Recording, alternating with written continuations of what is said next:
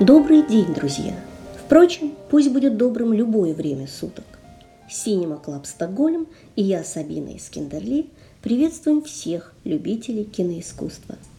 И третий выпуск своего подкаста посвящаем трагическим и загадочным происшествиям в истории кинематографа.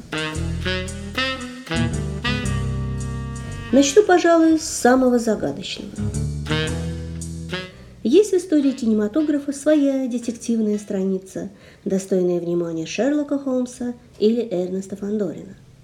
Назову ее просто «Таинственное исчезновение» или «Куда пропал Луи Лепренс».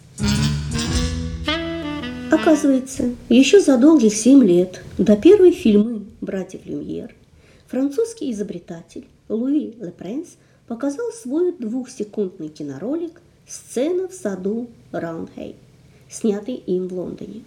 А позднее еще фильмы «Движение транспорта по мосту Лиц» и «Аккордеонист». В качестве актеров выступили члены семьи и друзья Лепренса, а снимал он все на свой собственный съемочный киноаппарат, который собрал в начале 1888 года. До наших дней дошла всего одна съемка, произведенная Лепренсом «Человек, поворачивающий за угол». В 1889 году изобретатель получил двойное французско-американское гражданство, предполагая продвигать свои разработки одновременно и в Европе, и в Америке. Однако его планы так и не осуществились. В 1890 году, незадолго до запланированной поездки в США, Лепрес отправился навестить родственников Дюжен. 16 сентября он должен был вернуться в Париж – чтобы оттуда отправиться в Лондон. Он сел в парижский поезд Дюжени, но до столицы не доехал. Исчез. Во всяком случае, встречающие друзья не нашли его на прибывшем поезде. Поиски французской полиции и Скотланд-Ярда не принесли результатов. Загадка исчезновения Лепренса не разрешена до сих пор. Но есть несколько версий его исчезновения – том числе заговор конкурентов, поскольку вместе с Лепренсом пропало и его оборудование. Также была версия мистификации, которую якобы Лепренс придумал сам, так как его разработки зашли в тупик, а платить по долгам было нечем. По некоторым сведениям, причастным к убийству мог быть сам Томас Эдисон, изобретатель кинетоскопа, о котором я уже рассказывала в прошлый раз. Напомню, что как раз именно в это время – в Америке Томас Эдисон уже создал свой кинетоскоп, и именно он считал себя правообладателем всего кинематографа в США. Так что, конечно, он не желал появления Луи Лупренса в Америке. Поэтому якобы он решил убрать соперника, а его изобретение присвоить себе.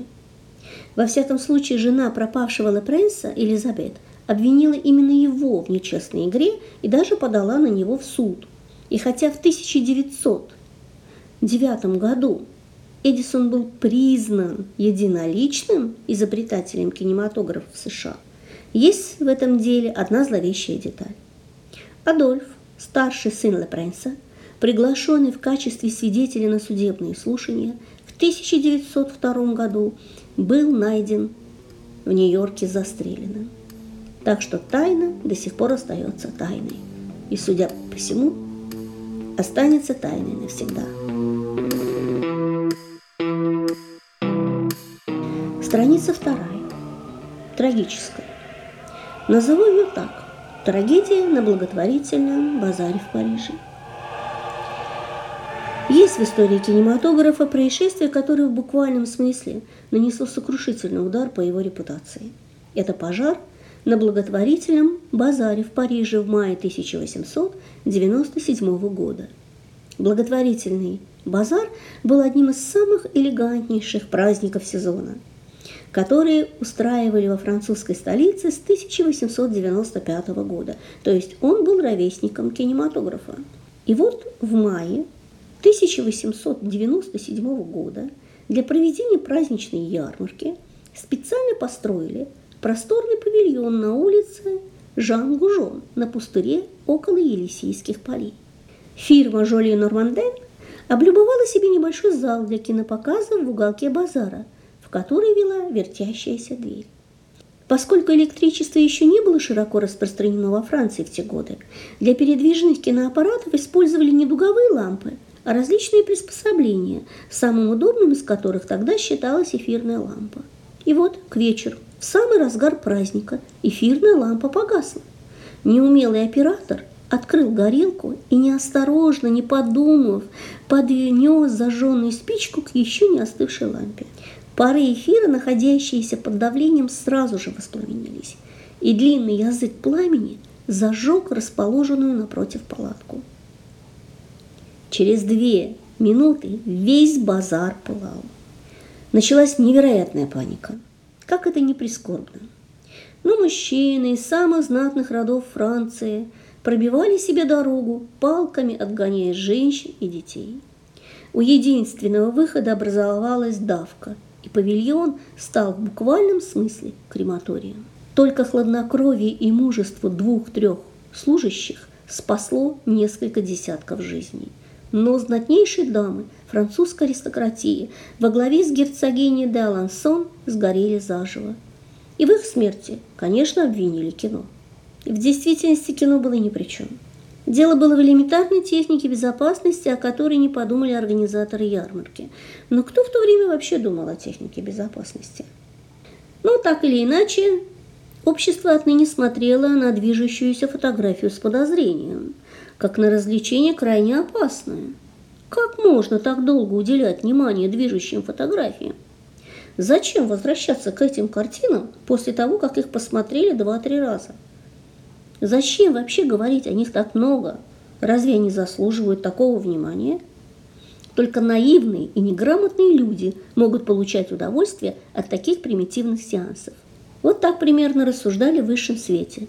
Так рассуждали просвещенные люди в обществе. И конец 1897 года стал для кинематографа годом полного краха. Правда, в провинциях еще можно было встретить публику в кинозалах – и на праздниках в маленьких городах владельцы ярмарочных балаганов еще пытались эксплуатировать киноаппараты. Ведь в них было вложено столько денег, что просто-напросто немыслимо было вот так взять и отказаться от них. Но в целом кинематографу предсказывали скорую гибель. Не успев родиться и опериться, он уже находился в предсмертной агонии. И понадобилось немало времени, прежде чем публика снова благосклонно взглянула на экран – и одарила его своим вниманием. Что касается безвинных жертв этой трагедии, точное количество их, конечно, неизвестно, потому что не все из них были опознаны. Но на мемориале кладбища Перлашес указаны имена 126 жертв. Конечно, как я уже говорила, их было намного больше. Панихида по погибшим состоялась 8 мая в соборе Парижской Богоматери в присутствии президента Франции. В первую же годовщину пожара был заложен первый камень часовни, открытый в 1900 году под названием Капелла Нотр-Дам Консоласьон – Богоматери Утешения. Вот такие печальные истории случились на заре кинематографа. Вот в таких сложных условиях рождалось новое искусство, которое в силу своей исключительности зависело от многих факторов, и человеческих, и технических – Поэтому мне кажется, что фраза «искусство требует жертв» больше можно отнести к кинематографу, чем к какому-либо другому виду искусства. И, кстати, таких трагических историй кинематограф знает немало. Но не будем больше предаваться грусти. Нас ждут еще много увлекательных историй. Я прощаюсь с вами, но ненадолго. Ровно через неделю мы встретимся опять.